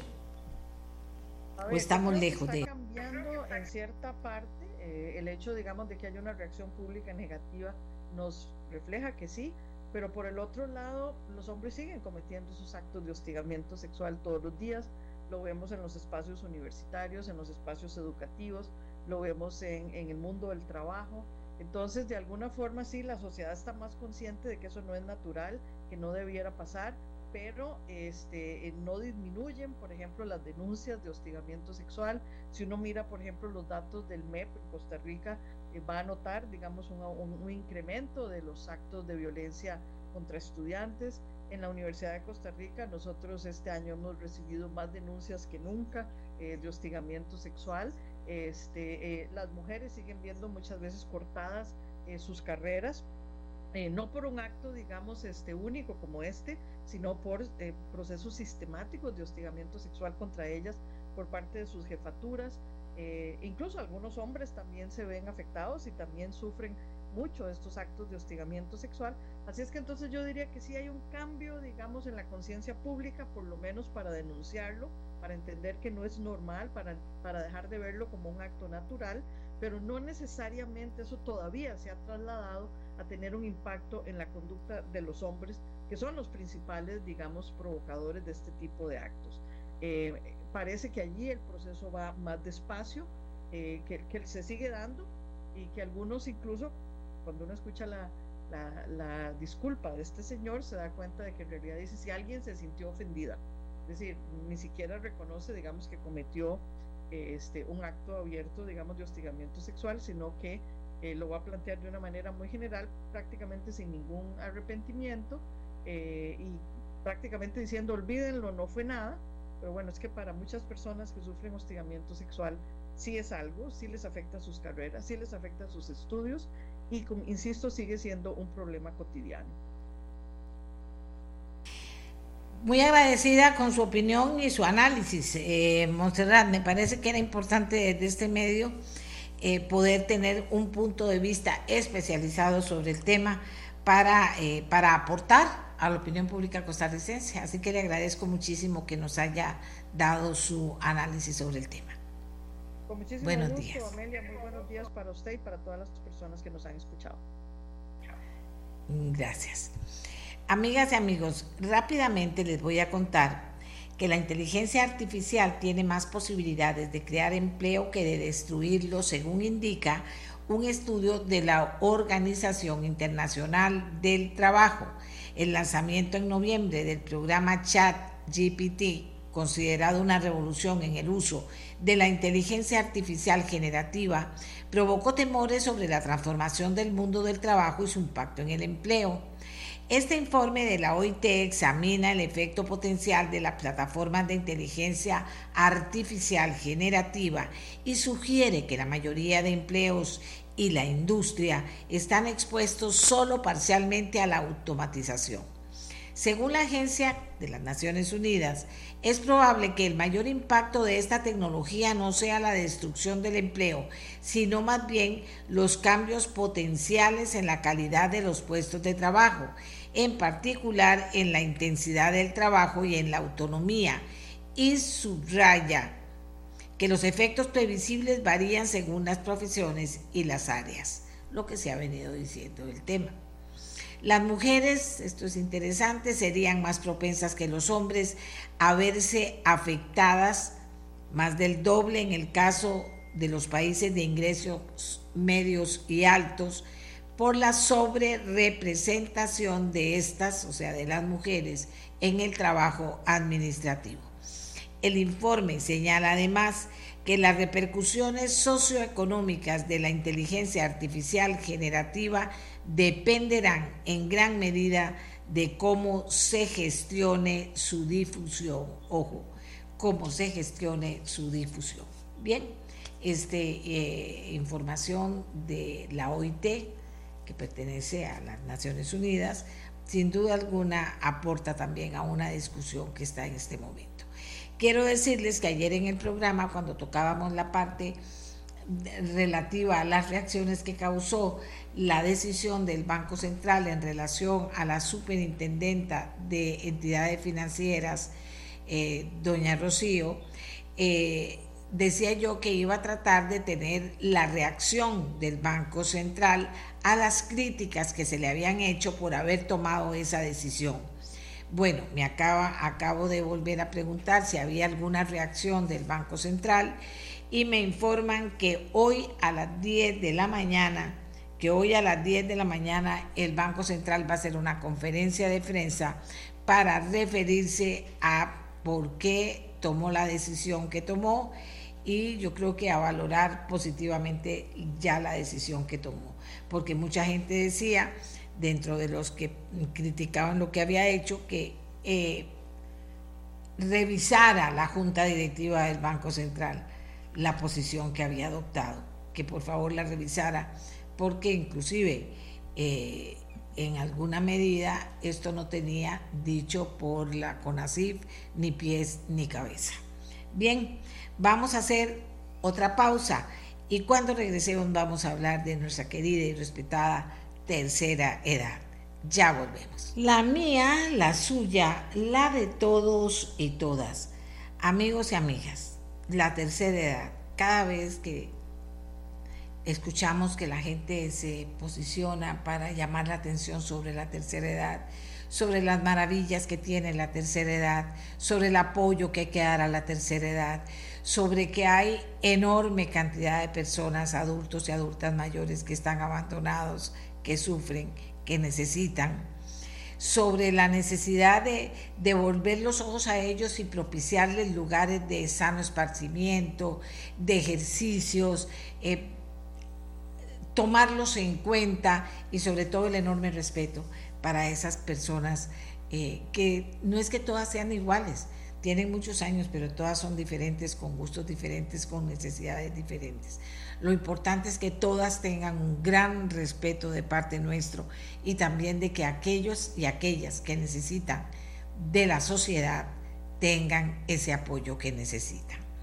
Y resulta que JUPEMA, Junta de Pensiones del Magisterio Nacional, de Pensiones y Jubilaciones del Magisterio Nacional, dicen que conscientes de que la población adulta mayor es cada vez más amplia en nuestro país y seguirá creciendo por un tiempo, y que aún falta camino por avanzar en cuanto a la cobertura de sus necesidades, sus derechos y su lucha contra la no violencia, Jupema promueve un manifiesto público en pro de este grupo poblacional. Entonces vamos a conversar con don Carlos Arias, director de Jupema, para que nos cuente de qué se trata y nos motive, porque dice que es un manifiesto público, nos motive y nos cuente de qué se, de qué se trata. Don Carlos, muy buenos días. Buenos días, doña Amelia. Placer saludarla a usted y a toda la gente que escucha siempre este programa. Eh, bueno, primero que nada, pues eh, agradecer el espacio. Eh, estamos acá en el Museo del Jade ahorita en una actividad, pero bueno, con mucho gusto participamos de todos estos programas tan necesarios y tan importantes para el país. Bueno, básicamente, eh, como usted bien lo apuntaba, eh, nosotros en UPEMA estamos apoyando un manifiesto público en favor de los derechos de la población adulta mayor. Es importante eh, hacer ver a toda la población cuál es la realidad de este país y en realidad del mundo entero, donde básicamente Costa Rica, al igual que, muchos otros países, están pasando por una etapa donde el envejecimiento es una realidad. Eh, actualmente Costa Rica eh, cuenta más o menos con, una tercera parte, de la, una cuarta parte de la población que es adulta mayor. Eh, se espera que para el 2050 se mantenga este dato, ahora es decir, más o menos el 25% de nuestra población va a ser adulta mayor. Ha venido creciendo en los últimos años y sobre todo es importante entender que los adultos mayores pues eh, son personas con derechos, con necesidades y que son personas que si bien es cierto pues han pasado por una etapa de su vida productiva, aún lo siguen siendo. Y es por eso que en CUPEMA, siendo una institución de la seguridad social, de la prevención social, eh, donde mucha de, nuestra población es adulta mayor, eh, pues nosotros estamos apoyando todas, todas estas iniciativas que no son de, un momento, sino que son eh, no solo de la actualidad, sino también que son del futuro de Costa Rica. Es decir, mucha de la población costarricense en los próximos años será, es actualmente y será adulta mayor. En tales circunstancias, pues es necesario eh, preparar al país en todos los contextos, ¿verdad? Para poder este, de alguna forma atender a esta gran parte de la población. Vamos a ver, ese manifiesto, o sea, ¿cómo nos podemos manifestar públicamente? ¿Cómo podemos hacer los costarricenses que apoyamos cualquier esfuerzo que se haga por concientizar sobre la importancia del adulto mayor? Y por supuesto que la Junta de Pensiones y Jubilaciones está tomando una decisión correcta. Pero ¿cómo manifestarnos públicamente en pro del adulto mayor? Eh, ¿Jupema está, tiene alguna iniciativa en particular o es un llamado general a la población? Bueno, nosotros este, casualmente en unión con otras instituciones pues estamos eh, buscando hacer inclusive estudios que tengan que ver con, toda, con todo este sector de la población en todos los ámbitos integrales eh, del ser humano. ¿verdad? Este, tenemos algunos acuerdos con la Universidad de Costa Rica, con un observatorio que ellos recién eh, han inaugurado, eh, por supuesto, con otras universidades del país, con la Universidad Nacional, el Instituto Tecnológico, eh, con el INA, ¿verdad? Estamos teniendo, por supuesto, un acercamiento muy importante, ¿verdad? Con, con instituciones propias de los adultos mayores. y bueno, y también en este momento, doña Amelia, algo importante que estamos haciendo es una coadyuvanza con con respecto a, un recurso de amparo eh, que pretende que se le dote de recursos para la eh, edificación de un hospital eh, geriátrico, ¿verdad? Entendemos que el hospital que actualmente está, el Banco Cervantes, no cubre la población y además es en realidad, digamos, muy limitado en cuanto a sus acciones y Eh, por otro lado, eh, sin que se malinterprete esto, por favor, un poco desactualizado con las necesidades actuales de los adultos mayores. Y bueno, y también ahí hay que dar una lucha. Y es importante que, como usted lo apunta, doña Amelia, eh, la gente se interese en estos temas y de alguna forma también en los diferentes aforos y en las diferentes instancias donde se puede hablar del tema, pues también nosotros de alguna forma manifestemos nuestro apoyo a la población adulta mayor que como dije anteriormente, lejos de ser una población pasiva, es una población eh, no solo muy activa, sino también que sigue eh, dándole productividad al país. Entonces, bueno, hay, eh, hay escenarios, ¿verdad? Como los propios de la Asamblea Legislativa, con algunos proyectos de ley que tienden a beneficiar a esta población, por supuesto, ante el Poder Ejecutivo y ante los diferentes ministerios, ¿verdad? y, y, eventualmente, pues también en cualquier tipo de actividad donde se pretenda de alguna forma eh, eh, beneficiar y, activar todo lo que tenga que ver con la población adulta mayor. Para que hablemos un poquito del tema de este hospital, ¿cómo podemos hacer posible que sea una realidad? ¿En qué se está pensando concretamente y hacia dónde va el tema? Bueno, eh, aquí el asunto, doña Amelia, que, hay que dejar claro es que no es como dicen en el pueblo medio nada más de desoplar y hacer botellas, ¿verdad? En realidad se entiende que eh, proyectos de esta naturaleza eh, tienen un contexto muy amplio, ¿verdad? Eh, lo primero es si existe o no existe una necesidad, ¿verdad? Eso es lo primero y, evidentemente existe, ¿verdad? Ya hemos hablado de, de, si bien es cierto todos los beneficios que al Blanco Cervantes también eh, de alguna forma las carencias y la, y, la, y la, falta, digamos, de actualización en muchos otros servicios que da, eh, es necesario tener un hospital especializado en este país eh, que reúna las condiciones y que busque cubrir las necesidades que están en este momento dándose para esta población. Pero por otro lado hay que entender que esto requiere de recursos económicos importantes, ¿verdad? Entonces, bueno, vamos a ver. Eh, lo primero es que creo que el Estado debe fijar una prioridad para este sector de la población. Eh, debe dotar los recursos para el sector social que en los últimos años se han visto mermados y si se quiere se han privilegiado aspectos más bien fiscales que sociales, que es un reclamo que hemos venido haciendo en, en, CUPEMA desde hace, desde hace varios años.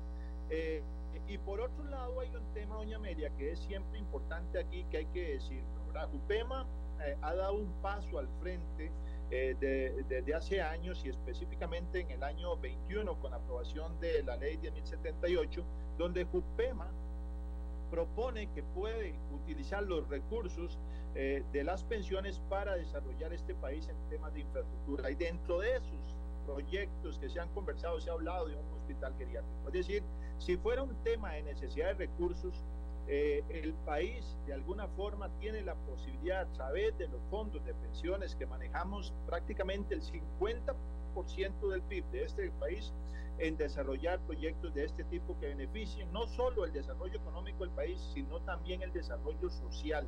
Eh, ¿verdad? Entonces, eh, creemos que eventualmente proyectos como estos, eh, si fueran de la venia del, del, Estado y de los poderes que, que, nos, que nos rigen acá, eh, los recursos pues, pueden surgir también desde otros, desde otros, eh, desde otros, desde otras fuentes, ¿verdad? No necesariamente es el Estado el que tiene que financiar este tipo de proyectos. Entonces, nos parece que en un contexto muy amplio, entender que vamos y que estamos en, un estado donde el envejecimiento es una realidad y que va a ir creciendo cada vez más, si entendemos eso, entenderemos que el, el, país que tenemos hoy en día, de acuerdo a la infraestructura para atender a la población, debe tener un cambio eh, definitivamente yendo hacia la atención de la población adulta mayor que se va haciendo cada vez más importante y que tiene necesidades como cualquier otro sector de la población.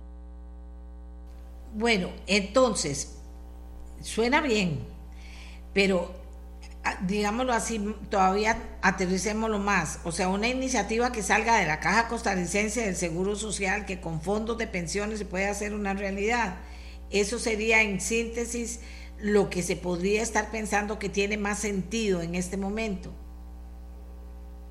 bueno, acá estamos hablando específicamente del tema de salud, ¿verdad? Pero digamos el manifiesto como tal contempla muchísimos más aspectos, ¿verdad? Un aspecto, por supuesto, importantísimo para toda la población costarricense, independientemente de la edad en la cual esté, es el sector salud. Ponemos este ejemplo de un hospital geriátrico en el cual estamos eh, dando la lucha para que el Estado eh, de, pues de alguna forma vuelque sus ojos hacia ese tipo de proyectos y de alguna forma busque financiamiento para hacerlo, insisto, sea a través de fondos específicos del Estado o a través de instituciones como, como las instituciones eh, que administramos eh, pensiones.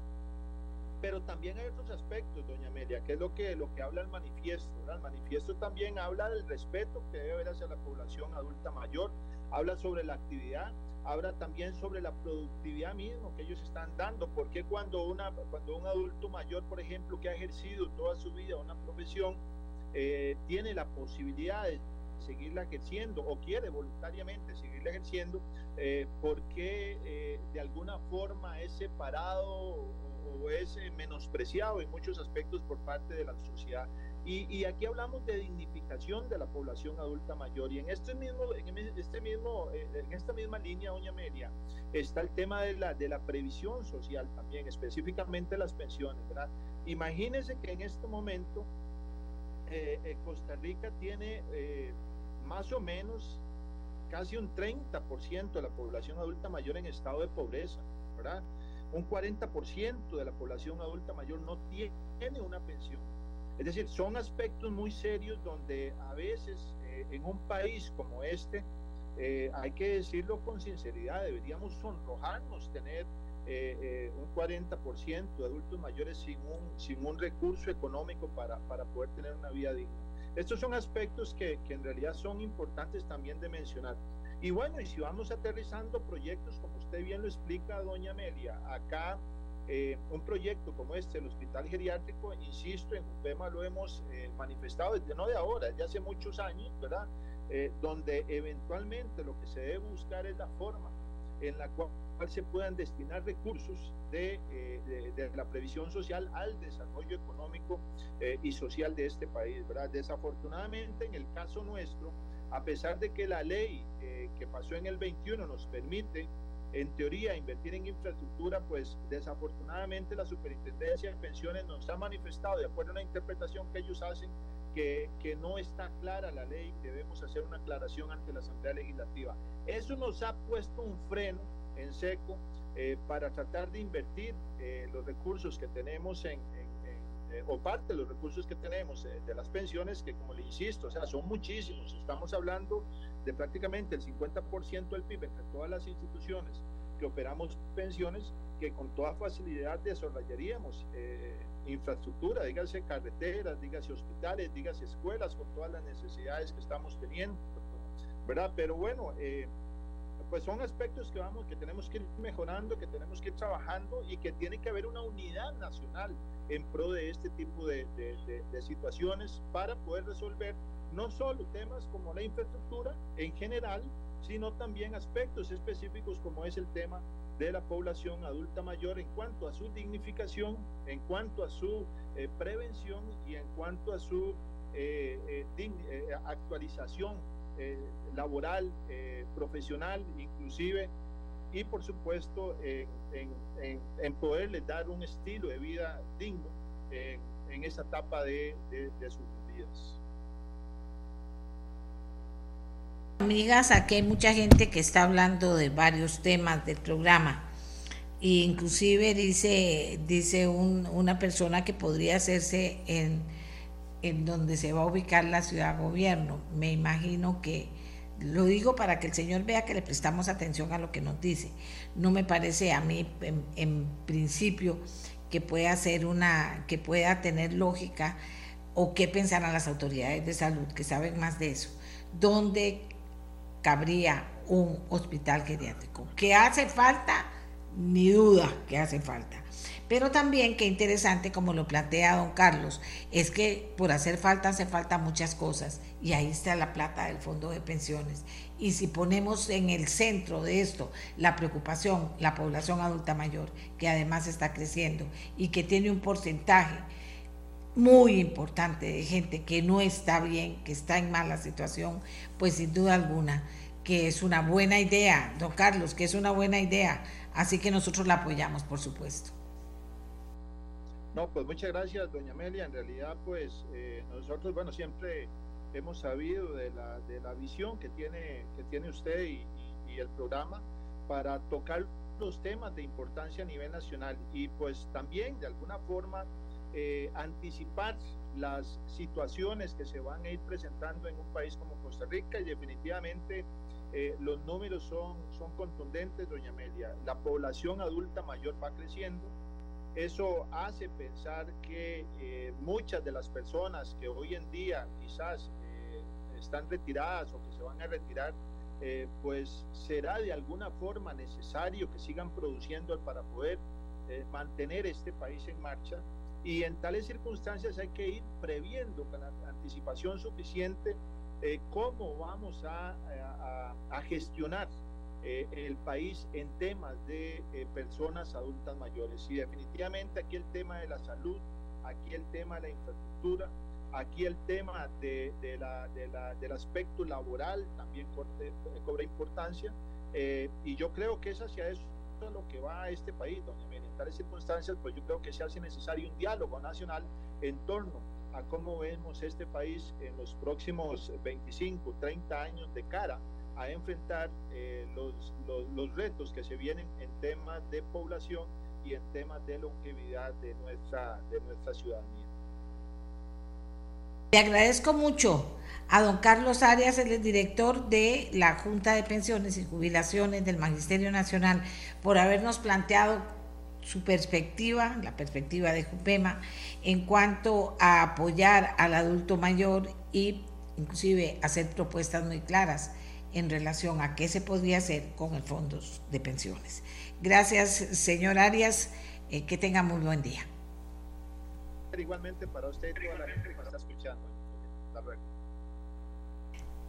Amigos y amigas, bueno, como siempre les digo, tenemos muchas opiniones. Les repito que el Banco Central tomó la decisión, según nos han comunicado hace pocos minutos. El Banco Central eh, va a hacer una conferencia de prensa hoy a las 10 de la mañana y dice, ¿por qué el Banco Central requiere datos individualizados para fines estadísticos? Vamos a ver cómo me baila el trompo en esta uña. El Banco Central tratando de justificar lo que hizo. Vamos a ver cómo lo hace, pero es parte de lo que tendremos mañana en el programa, la información de cómo lo hace con reacciones de quienes están diciendo que esto no tiene ni pie ni cabeza, porque hay que poner las dos partes de la medalla y que dice que el Banco Central nos va a dar ya la del Banco Central, que ayer hacía falta, pero decíamos lo que están diciendo ellos, que ellos están autorizados para poder hacer y tomar la medida que tomaron. Ahora vamos a ver cómo la justifica mañana en virtud de la gran, gran, gran cantidad de críticas por parte ya no solo de la persona común y corriente, sino de los expertos en estos temas, eh, eh, que consideran que no es lo correcto lo que está haciendo el Banco Central. Así que escucharemos el otro punto de vista y por supuesto eso nada más enriquece enriquece. Lo que usted y yo podemos hacer para comentar las noticias del día, tener más elementos de juicio, tomar mejores decisiones, también tomar decisiones importantes que, que nos llevan hasta eh, decisiones importantes que nos llevan a pensar en grandes cosas, ¿verdad? A pensar en grandes cosas. Hay que elegir alcalde o alcaldesa. Ponga cuidado a cómo piensa el alcalde y la alcaldesa. Ponga cuidado, pregúntele. Y si, y si no está usted de acuerdo, no vote por esa persona. Así funciona. La Defensoría de los Habitantes acaba de mandar un pronunciamiento que dice que la masiva llegada de personas migrantes a la frontera sur del país pone de manifiesto una crisis humanitaria que requiere de la presencia y de la acción coordinada de la institucionalidad costarricense y de la cooperación de la comunidad internacional. Sí, yo estoy de acuerdo con eso. pero la comunidad internacional no nos da ni un 5. La comunidad, la, institucionalidad está haciendo un esfuerzo por recibir a esa cantidad enorme de personas en esa condición. Inclusive hay personas que no les gusta lo que se ha habilitado para atenderlos. Entonces, imagínese usted que esto no es jugando. Esto no es jugando. Ni es cuestión de que, ay, no, no, no, que el gobierno vaya y lo arregle. Pero ¿cómo? Si tenemos que arreglar tantas cosas, nosotros también tenemos que atender eso. Pues que la comunidad internacional nos ayude a hacerlo de la mejor manera posible. Eso es lo que yo creo. Es una crisis, eso no se va a acabar. Eh, nosotros no tenemos, eh, no sabemos hacer monedas todavía para poder, monedas de oro para poder... Eh, ir a atender las cosas. Lo estamos haciendo porque eso me consta en la medida de lo que tenemos y podemos, lo estamos haciendo. Pero, pero, pero, ¿verdad? Hay que estar ubicados en las cosas. Porque puede ser que una persona que viene de otro país le cuente, mira, viera lo que están haciendo en Costa Rica con la gente. Nosotros no estamos haciendo nada con la gente. La gente llegó hasta aquí, la tenemos ahí y ahora ¿qué hacemos? Es cierto, hay mucha gente a la que le robaron, no tiene plata para trasladarse en un bus hasta el otro lado, todo eso es cierto. Pero tenemos que ser muy claros y muy prudentes sobre lo que la forma en que vamos a tratar este tema de la migración. Apoyo la preocupación de la Defensoría de los Habitantes, pero hay que tocar el tema y verlo tal cual. Porque hablar muchas veces es bonito, pero las cosas no son. Pero las cosas no son como, como, como decía este señor, ¿cómo es? Soplar botellas. No es cuestión de soplar botellas, son cosas más complicadas, de verdad mucho más complicadas. Bueno, eh, han pasado muchas cosas con el marchamo. Ayer en el programa quedaron de manifiesto muchas de las posiciones de los diputados. Eh, el PUS que había dicho que apoyaría luego de la reunión que sostuvieran en la tarde que apoyarían el proyecto para rebajar el marchamo. Eh, también Fabricio Alvarado había dicho que iba a plantear una propuesta concreta en la mesa en una reunión que iba a sostener con don Eli que es el señor Dengo del PLP. Así que todo eso está dando vuelta para ver finalmente un consenso que se logre que se logre en relación al marchamo, pero sí estamos contra el tiempo, yo siento que hay que hay posibilidad de hacerlo. El, bien el tema es que lo hagamos bien y no nos volvamos, eh, eh, bueno, hay que, para ganar votos hay que hacer esto, sino que tengamos en cuenta todas las objeciones que plantean los que saben, pero si todos quieren que se rebaje el marchamo, tenemos que encontrar una forma de hacerlo en el justo medio, como diría yo en el justo medio, una forma de hacerlo. Porque todo el mundo quiere que le rebajen el marchamo. Pero ¿cuánto? Por la gente que le rebajen lo que quieran. Hay una posición de parte de un grupo ya consensuada en la comisión que estudió el tema y hay otra posición de parte del gobierno que ha insistido en que esto es serio, depende de la decisión que finalmente se tome y entonces que se vería obligado a, vetarlo, pero entonces podrían estar los votos del resello de los diputados porque esto se está moviendo rápido y finalmente se trata de sentarse a negociar una posición y hacerla posible en las próximas horas, salir de eso, hacerla posible. Yo tengo entendido que aún no me han informado, veré, eh, tengo entendido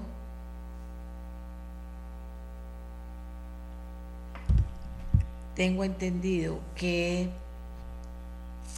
todavía no, no, han logrado consensuar una reunión final entre las partes con don Rodrigo Arias para lograr eh, buscar esa posición consensuada, poner todos los argumentos sobre la mesa, los números sobre la mesa y lograrlo.